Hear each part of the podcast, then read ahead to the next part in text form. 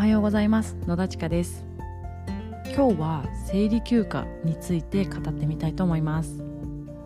えちょっと突然なんだよと思う方もいらっしゃると思うんですけれども、えちょっとですね最近父親とですねこの話題になって話していたので、えー、ちょっと語ってみようかなと思います、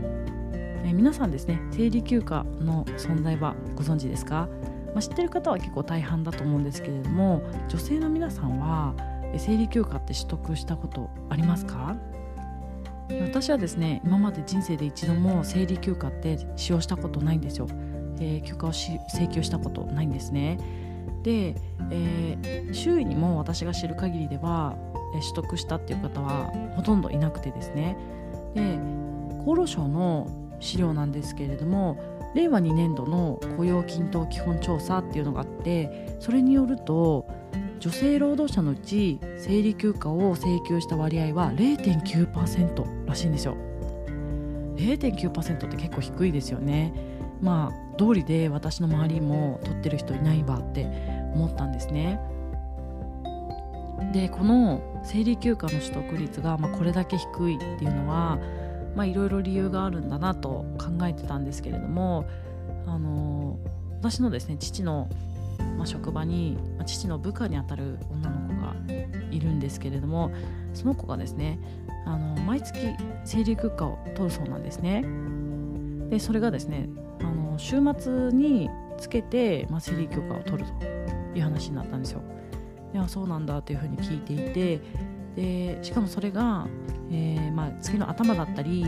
後ろだったり、まあ、バラバラだと。周期がバラバラなのかなと思ってたんですよ。でさらにですねその生理休暇を1ヶ月以上前に申請することもあるんですって。まあそこで一つ疑念が湧いたんですよ。そんなにね周期がバラバラなのに、えー、1ヶ月以上先のね生理って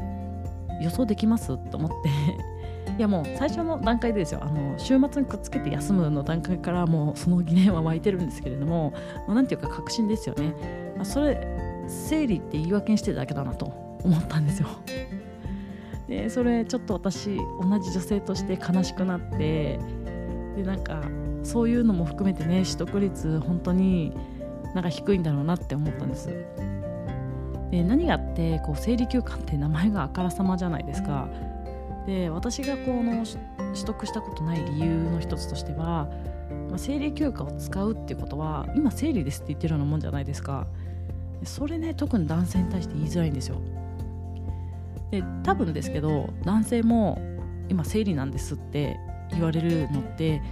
なんかちょっと身構えるというか、まあ、どう扱っていいかわからないとこあると思うんですよ。でまあそういった理由もあって、えー、取得しにくい。でそれから、まあ、私の場合はあのそんなに生理が重くないというかあの、まあ、確かに不調はあるんですよ生理前に、まあ、片頭痛が頻繁に起こったりとかまあ、感情が抑えられなかったりとかもちろん生理中は生理痛があったりとかしてですね辛い思いをすることもあるんですけれども、まあ、鎮痛剤使ったりしてなんとかごまかせたりとかするので、えー、まあそんな休むほどじゃないのかなっていうのもあって使ってないっていう理由もありますでも中にはですよもちろん動けなくなるほど痛みが強いとかそういう人もいるんですよで普段は大丈夫なんだけども今回すごく痛みが強かったったのでっていう方もいらっしゃると思うんですね。でそういう方はねあのもちろん権利なので使えるものは使っていいと思うんですよ。そのための休暇だと思うので、まあ、恥ずかしがらずに申請していただいてもいいのかなと思うんですけれども、まあ、私のように生理だっていうことに、えー、抵抗がある方は生理休暇っていうのを取得するっていうのは勇気のいることなのかなと思います。で、まあ、話戻りますけれどもその定期的にその生理休暇を使うっていうことについてなんですけれどもまあその定期的に休むほど生理が辛いっていうのは正直、まあ、異様なことなんですよ。根性論を語りたいわけじゃなくて、えー、その生理が動けなくなるほど辛いとか仕事休まないと支障が出るほどっていうのは、えー、体にとって異常なことなんですね。でそれ我慢する必要もないですよ。でもそこまで生理が重いんだったら一刻も早く産婦人科受診するべきだと思うんですよ。それはあなたの体を守るために受診した方がいいと私は思います。それってただの生理なのかそれとも子宮内膜症とか何かの疾患なのか処置が必要なものになってくるのかこう見えない分わからないんですよ。臓器の中って見えないですよね。で自分の体のことを自分の体の不調を訴えるっていうのは自分しかできないんで、えー、それはですね本当異常なことだと知ってですねなるべく早く受診してください、まあ、ホルモンのバランスによるものが多いのでそれですね産婦人科相談すると治療ないしは症状を軽減することができる、まあ、そういった可能性が高いのでなるべく早く受診した方がいいと思います。で女性はですねこう、まあ、その生理あるなしにかかわらずこう長きにわたってホルモンのバランスによって気分とか体調がこう左右される生き物だと思っているので、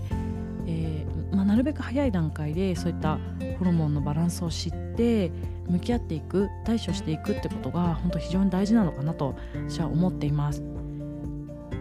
で特に若い子ですよねで10代の子でも結構生理に悩んでる子って多いと思うんですねでも本当にあの言いづらいと思うんですけれども、えー、親の私がね早くそういうのを気づいて対処してあげなければならないし、えー、そういったですね事情っていうのをしっかり話しておく必要もあるのかなと思っています。えー、10代の子ね特にね苦しんでる方多いのかなと思いますので、えー、早めにですね若くても産婦人科行った方がいいです、えー、それで軽減できることあるので我慢する必要ってないので、えー、ぜひ相談してみてください、え、そして女性が働きやすい環境を作るとか、えー、男女のね、えー、平等を図るっていう意味で女性側がそういうことで壁を作るっていうのは私あんまり良くないなと思っていてで、まあ、男性側もねあの受け入れていく必要あるんですけれども女性側も、まあ、その男性側に対して配慮する必要ってやっぱりあるなって思っているのでこれからねどんどん男女の差がねなくなっていくためにもですね、えー、そういった壁を作らないようにしてほしいなと、え感じています。えー、そんな感じでですねバイオリズムに絡めてまた熱く語ってしまいましたけれども、えー、今日はちょっと生理休暇について語ってみました。え女性の皆さん男性の皆さんも、まあ、そのホルモンのバランスに、えー、振り回されないようにですね、えー、ちょっとずつ自分のことを知って、えー、付き合っていってほしいなと思います、えそれでは今日も皆さんの一日が満足した一日になりますように。